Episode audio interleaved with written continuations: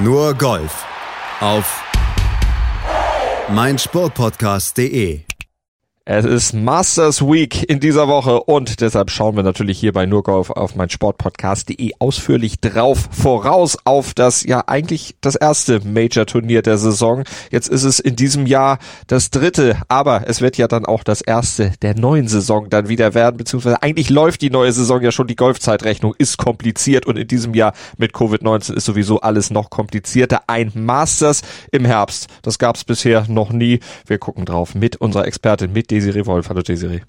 Hallo Malte. Was ganz Besonderes. Das Masters 2020 ist in vielerlei Hinsicht anders als alles, was vorher war. Und man muss ja schon sagen, das Masters ist ohnehin immer anders als jedes andere Golfturnier, aber in diesem Jahr noch anders. Ja, da kommen jetzt wirklich äh, viele Faktoren zusammen. Also die Besonderheit äh, von Augusta ist, ist ja, glaube ich, hinlänglich bekannt.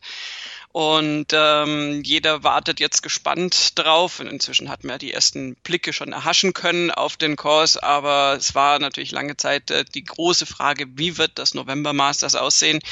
Wie wird das sein? Das ist natürlich zum einen auch eine Wetterfrage, zum anderen, wie ist der Platz? Äh, wie, wie machen das die Spieler und so weiter? Das ist sehr, sehr vieles neu und anders in diesem Jahr, bevor wir dann im April quasi direkt nach dem Masters in das nächste Masters dann reinrutschen. Dann haben wir wieder die Frühjahrsblüte. Wie sieht denn das Masters im Herbst aus? Wie sieht der Augusta National mit ohne Blätter aus? mit ohne Blätter ein bisschen weniger tatsächlich an Vegetation, aber äh, lustigerweise ist tatsächlich ist ja ein ähm, so ein Mysterium, dass in Augusta keine Vögel normalerweise gibt. Das ist ja alles, was da so kommt über den Bildschirm, ist ja eingeblendet. Und äh, tatsächlich ist ein richtiger Vogelschwarm über den Golfplatz geflogen. Also das war schon mal extrem ungewöhnlich. Ähm, die waren wahrscheinlich auf der Reise irgendwo in andere Gefilde. Und ähm, ja, ansonsten der Platz. Es ist natürlich vom Gras her ähm, anders, weil du, äh, also die Grüns, äh, erstmal die gute Nachricht, die Grüns sind top wie immer. Ja. Und äh, werden natürlich entsprechend, also die sind auch wieder wahnsinnig schnell. Das hat man gestern bei John Rahm gesehen, da werden wir sicher gleich drauf kommen. Mhm.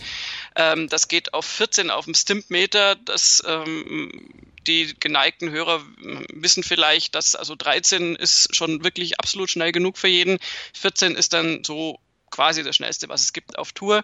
Und das ist erhalten. Die Fairways sind natürlich ein bisschen anders jetzt, zu einer anderen Jahreszeit. Ähm, da ist das äh, Bermuda Grass ein bisschen übersät und dadurch ist die Struktur so ein bisschen anders.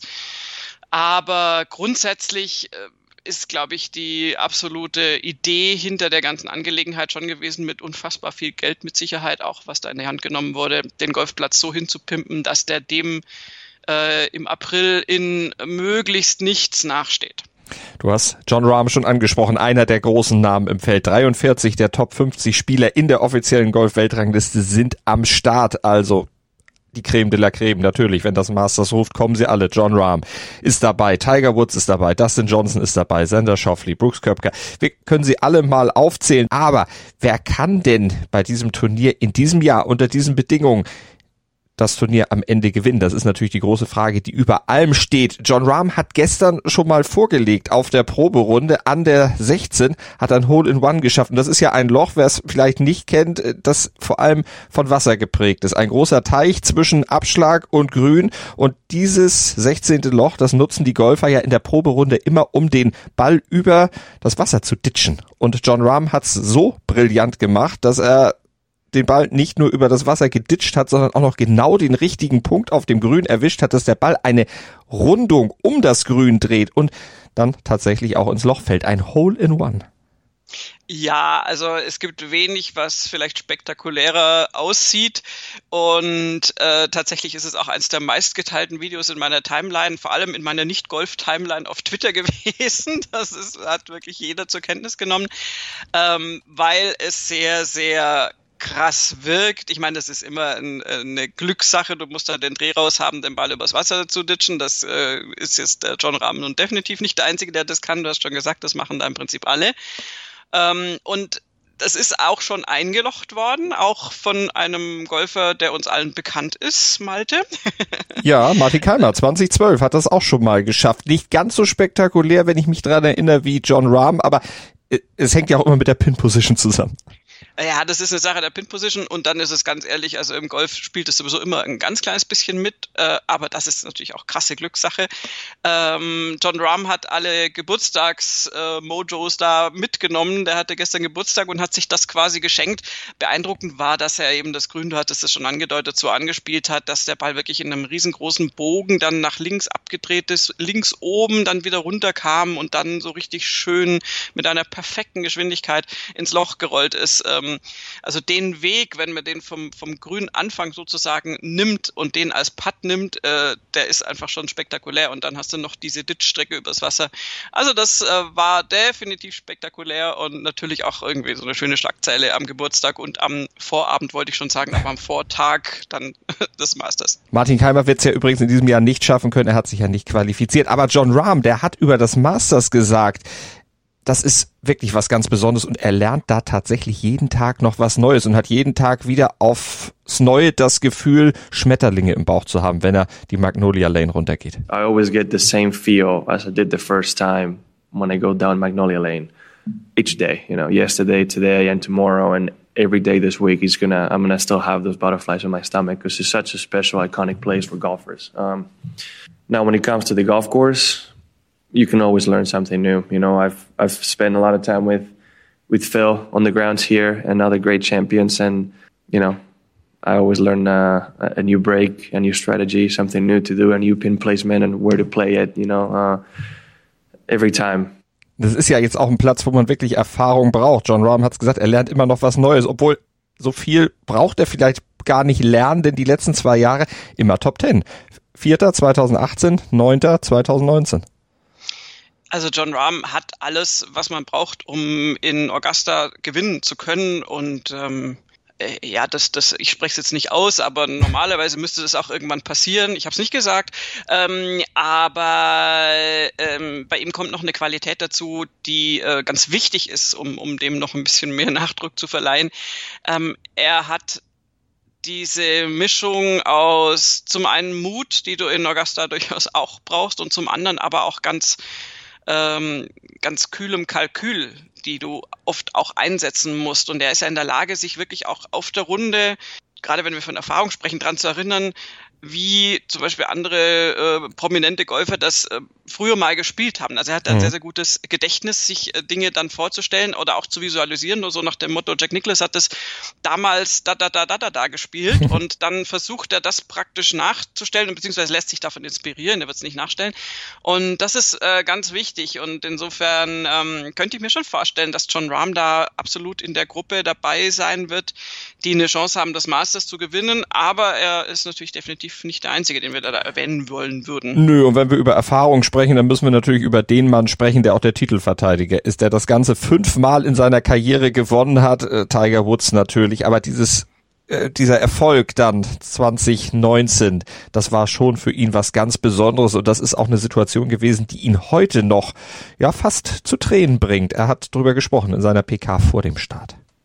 I mean, I still get chills just think about it. Uh, feelings, you know, coming up 18 and and knowing that uh, all I had to do is just two putt that that little uh, 15 footer, and you know, see my my, my family there, my my mom and my kids, and and all the people that uh, helped support me or were there for me during the, the, the tough times. And I was walking up there to just trying not to lose it and say, hey, I still got a two putt this. And then when I walked off the back of the green, you know, to see Charlie there and just open open up our arms and it, it, it meant a lot to me and it still does. And uh, just reminded me so much of me and my dad. And uh, to come full circle like that, uh, it, it still gives me, you know, a little teary.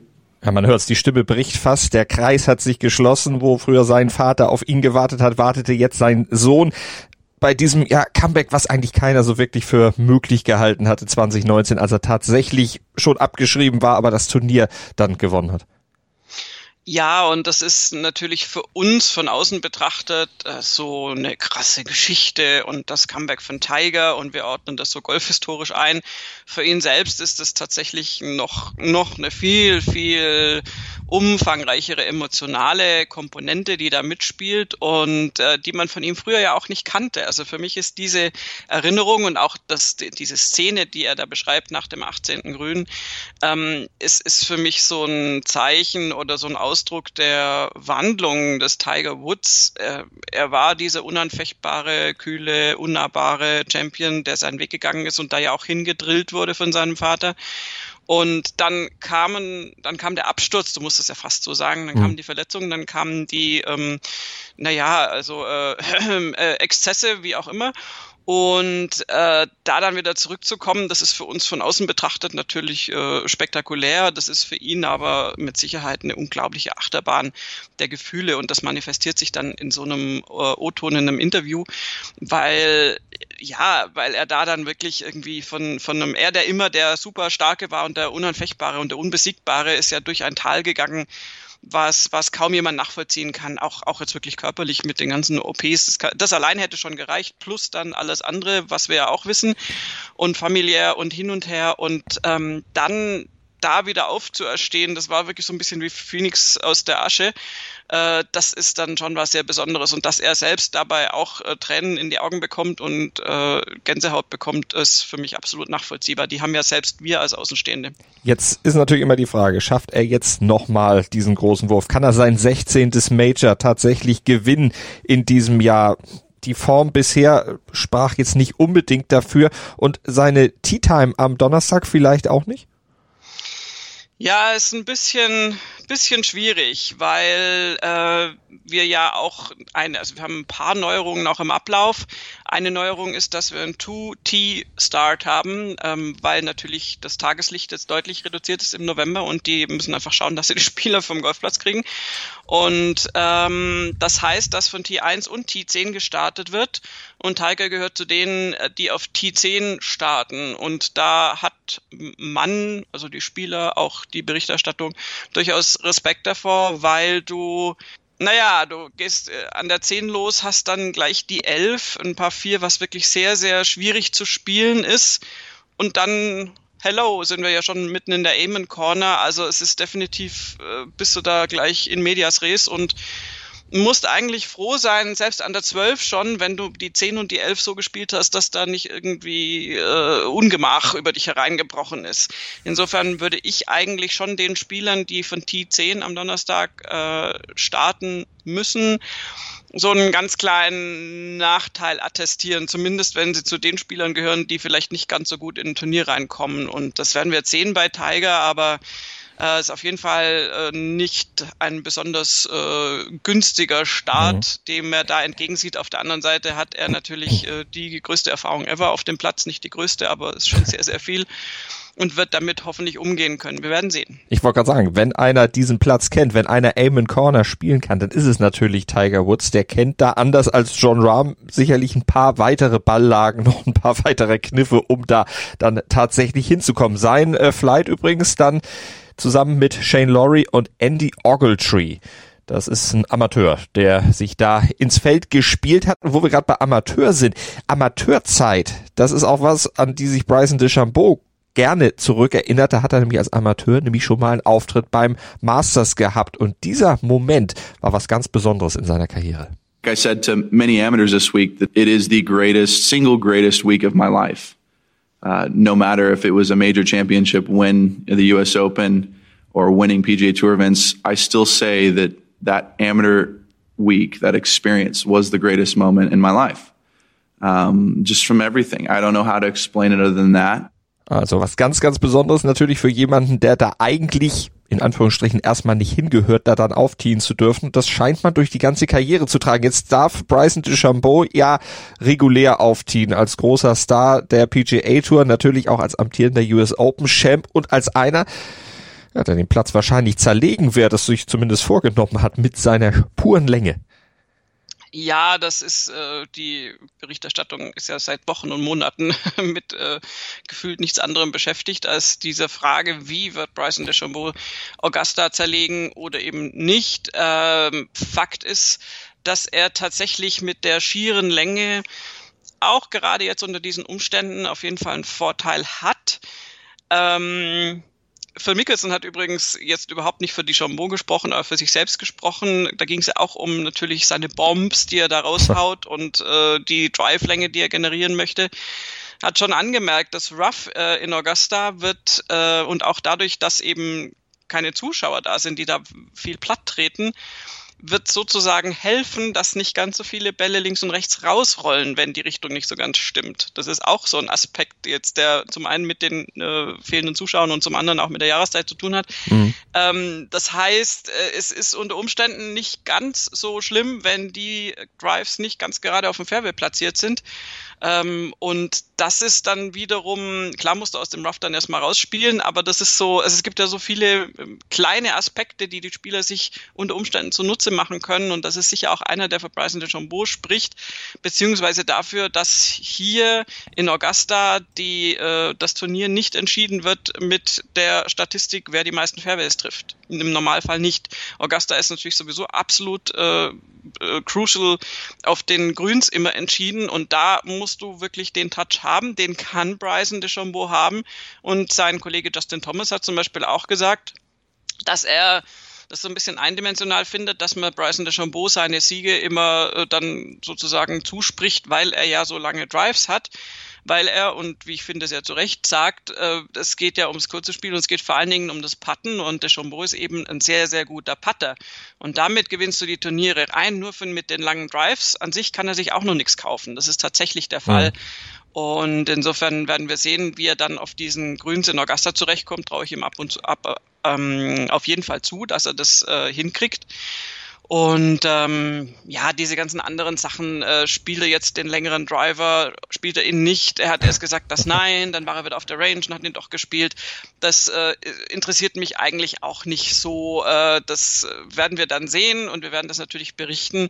Aber in Augusta äh, besteht die Herausforderung in ganz vielen komplexen mhm. Einzelteilen und da werden, müssen alle Spieler durch, auch Bryson DeChambeau. Wobei man natürlich sagen kann, er kann mit seinem langen Drive den Ball natürlich so hinlegen, dass er gar nicht vorbeipatten kann. Aber das ist, äh, das, das erfordert dann natürlich noch weitere Spezialkenntnisse, die dann auch noch dazu kommen. Golf ist so komplex, als dass man das so tatsächlich runterbrechen könnte. Bryson DeChambeau mit John Rahm und Louis Oosthuizen unterwegs.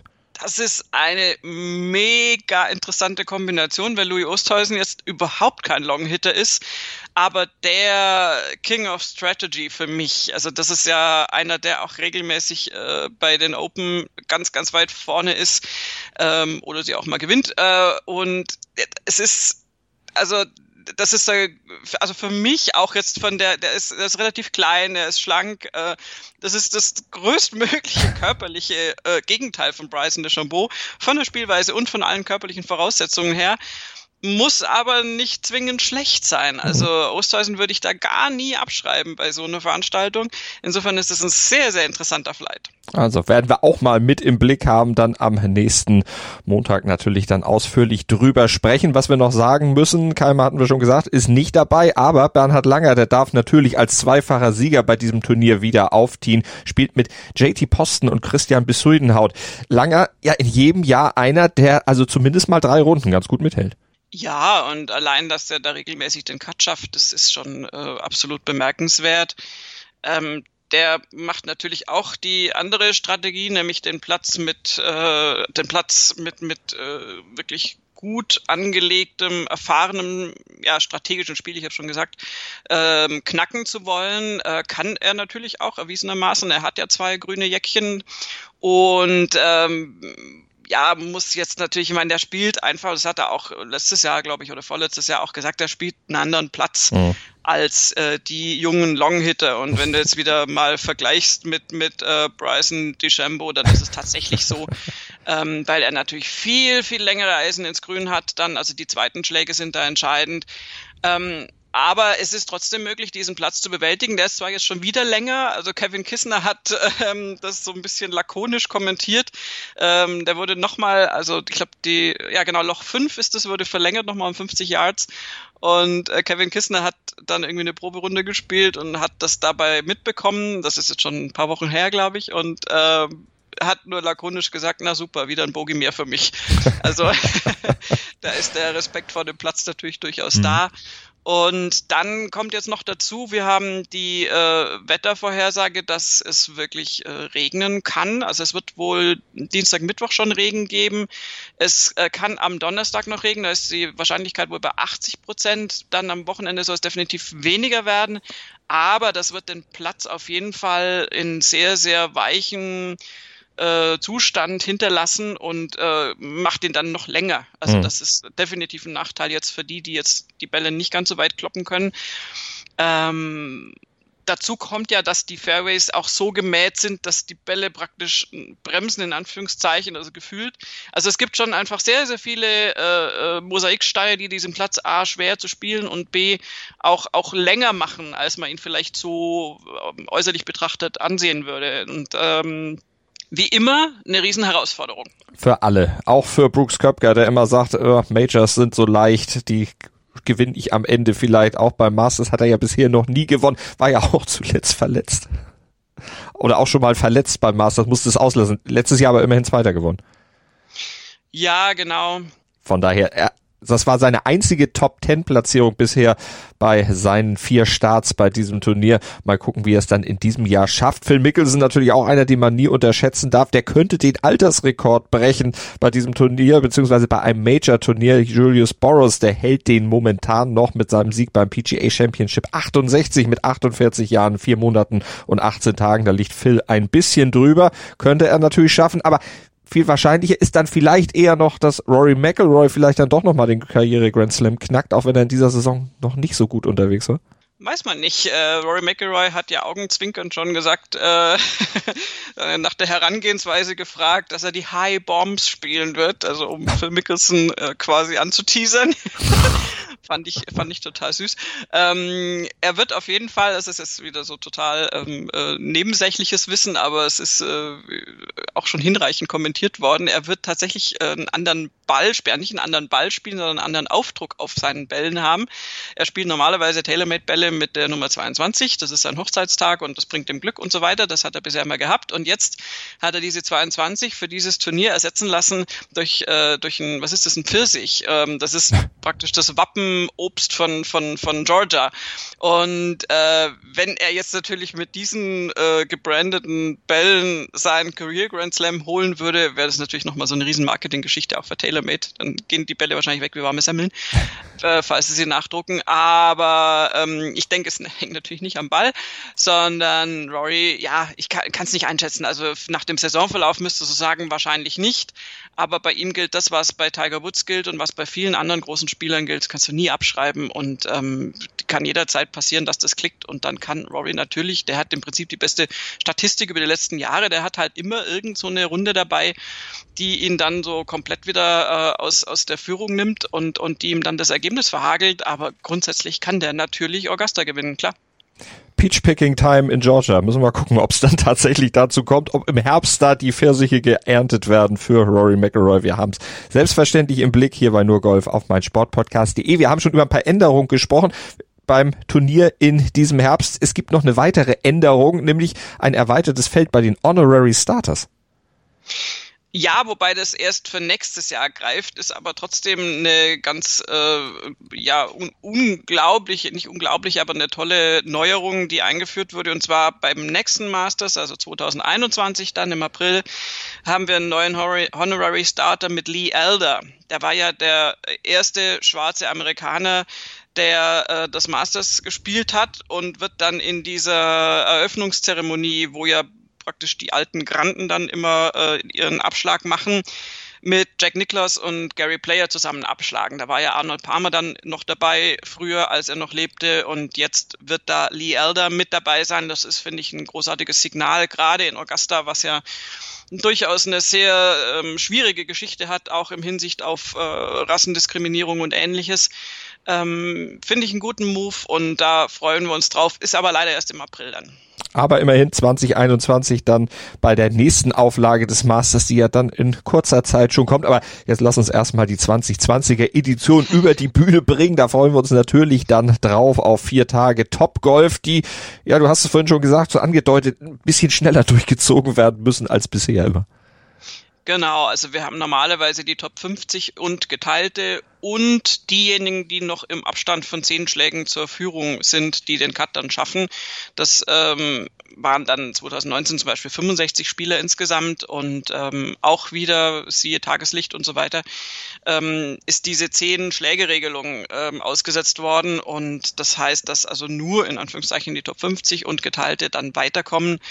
Einfach, ja, weil du sonst die Paarungen äh, da nicht durch, die Paarungen sind ja nicht, aber weil du sonst die Flights äh, mhm. nicht durchbekommst und ähm, es wird eh schwierig genug und ähm, noch ein ganz kurzer äh, Aspekt, den ich vorhin vergessen habe bei Tiger, er hat nicht nur diese, wie ich finde, schlechtere Ausgangsposition mit Loch 10 zu Beginn und eben vor allem Loch 11 und Aim Corner, er hat vor allen Dingen auch eine Startzeit um 7.55 Uhr und Tiger ist ja nun nicht mehr 20 Jahre alt. Das heißt, ähm, also es wird so vermutet, dass der da halt wirklich morgens um drei quasi aufstehen muss, um wirklich in Shape zu kommen, um da wirklich seinen Körper auch wach zu machen, um, um sich warm zu machen, um fit zu sein. Also so diese ganz frühe Startzeit in Kombination mit dem Startort ist das, was, äh, was, was das so unangenehm, unangenehm macht für Tiger. Passt doch, senile Bettflucht.